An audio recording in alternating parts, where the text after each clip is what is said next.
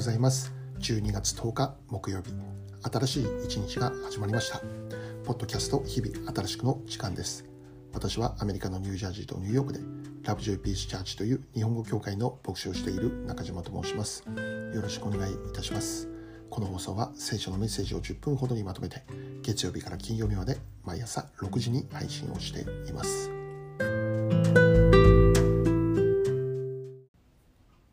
早速今日のメッセージですけど、まず今日の聖書の一節を紹介したいと思います。エペソ2章4節しかし、憐れみ豊かな神は、私たちを愛してくださったその大きな愛のゆえに。今日はこの一節から、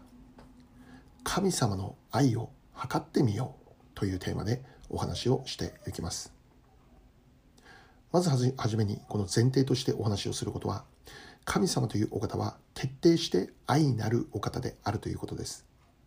神様のことを表す時にそれは一言で愛であると、まあ、そういうことができるんですね。神は愛なりという言葉がありますけどもその通りに神様とは愛のお方なのです。ではまあ、これは少し前にもお話ししたことでありますけども愛ということを考えるときにそこには必ず対象者対象者が存在をしているということなんです。対象者のいない愛は存在しません。ではその神様の愛とは誰に向けてのものだということでしょうか。その愛の対象者ですね。一体誰であるのかということですけどそれは私たちなんですね。私たちが今日もこの世界に存在をしているということはそういうことなんですね。私たちは神様によって愛されるために存在をしているわけです。君は愛されるために生まれたという、まあ、韓国で作られたとても有名な賛美があるんですけど私たちは神様によって愛されるために生まれたんだよと私たちの存在そのものが神様にとっての喜びなんだよと、まあ、そういうことが歌われている曲でありますけども、えー、まあ YouTube で検索すればですね、えー、日本語でこの曲聴くことができますので、えー、まあ興味のある方は「君は愛されるために生まれた」と書いて、まあ、検索をしてみてください話を戻して神様の愛それは私たちに向けられたものであるということなのです私たちは今日も神様に愛されているものとして生かされている。で、ここで今日の本題に入ろうと思うんですけども、初めにもう一度、もう一度この、うん、今日読んだ聖書の一節を読んでみたいと思うんですね。エペソ2章の4節しかし、憐れみ豊かな神は、私たちを愛してくださったその大きな愛のゆえに。まずここで注目したいことは、神は私たちを愛してくださったその大きな愛のゆえということです。神様は私たちを愛してくれている。しかもその神様の愛とはどういうものか大きな愛だと言っているんですね。大きな愛ということがまあ強調されているわけです。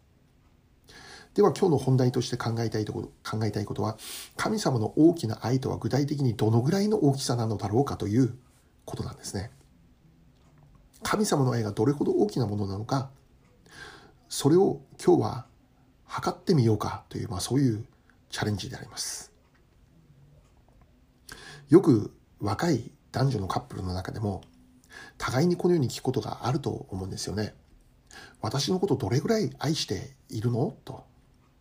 その大きさどのぐらいなの？ってね。まあ、そんなこと言われてもって、まあ、困り果ててしまうんですけど、まあ、とりあえず答えるわけですよね。うんまあ、東京と大阪ぐらいかなとかねもう、うん、東京ドーム10個分ぐらいかなとかですねもう海のような大きさだよとかですねまあ、とにかくその愛は大きい大きいんだということを、まあ、いろいろな表現を持って伝えるわけですね。では神様の持っている愛とはどれほどのものなのかということですね。結論を言いましょう。それはご自分の独り子である神様ご自身の独り子であるイエス・キリストを十字架にかけて死なせてしまうまでして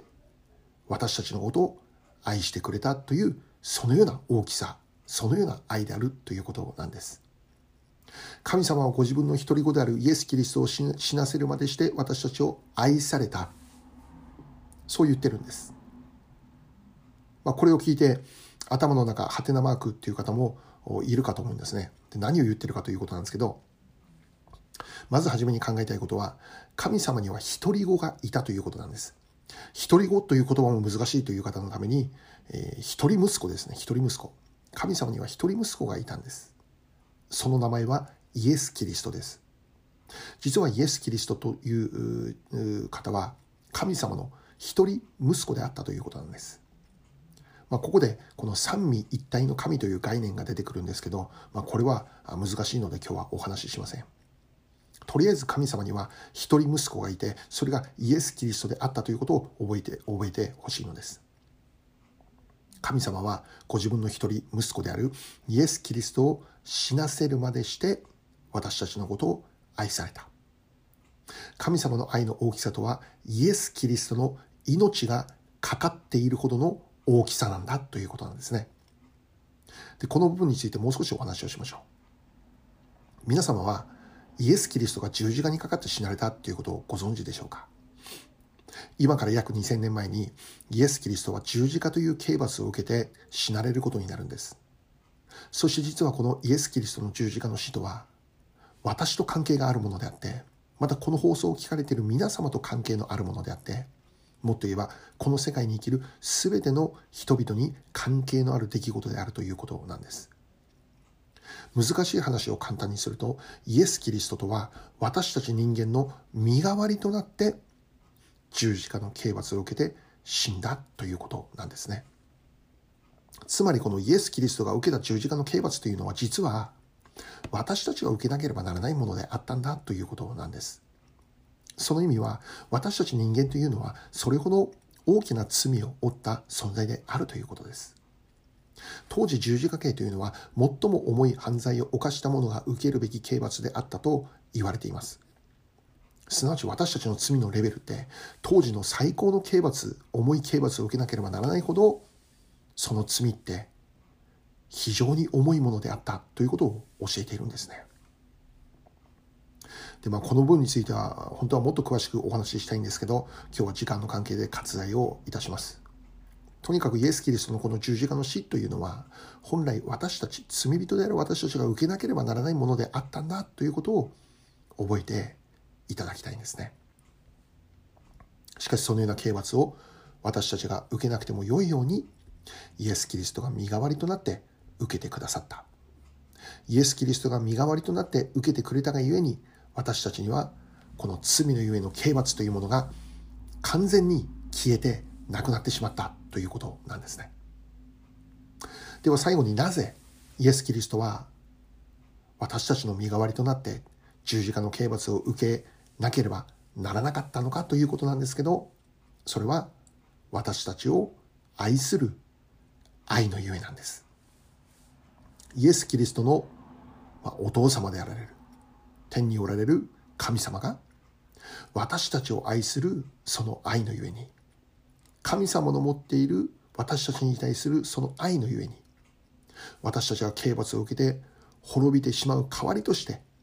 ご自分の一人息子をこの地上に送って十字架の刑罰を受けさせてしまったということなのです。それはひとえに私たちを愛するがゆえだというんです。私たちを救うがためだというんです。そのために神様はご自分の一人息子の命を犠牲にしてしまったんですね。それほどまでしてご自分の一人子の一人息子の命を犠牲するまでして神様は私たちのことを愛されたということなんです。自分の大切な大切なたった一人の息子の命を犠牲にしてでも私たちのことを愛しそして救いたかったということなんですね。故に私たちという存在はプライスレスなのですね。イエス・キリストの命がかかっている人なんですね。イエス・キリストの命とは当然プライスレスです。最後にまとめましょう。私たちは神様に愛されています。聖書ではその神様の愛は大きな愛であると語っています。どれほど大きな愛なのでしょうかそれを具体的に測ってみましょうということです答えはご自分の大切な一人息子であるイエス・キリストを私たちの身代わりとしてその命を犠牲してしまうほどでありますそれほど神様の持っている私たちに対する愛は大きなものなんだよということなんですね。故に私たちという存在は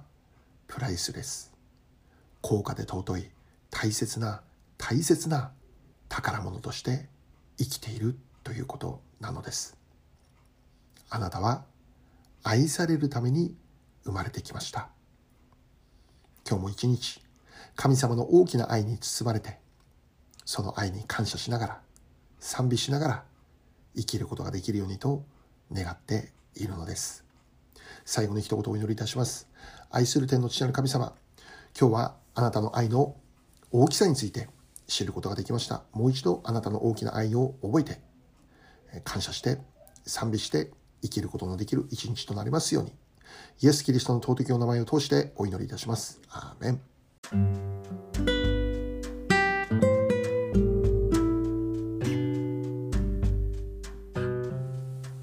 今日はここまでとなります。良い一日をお過ごしください。ではまた明日。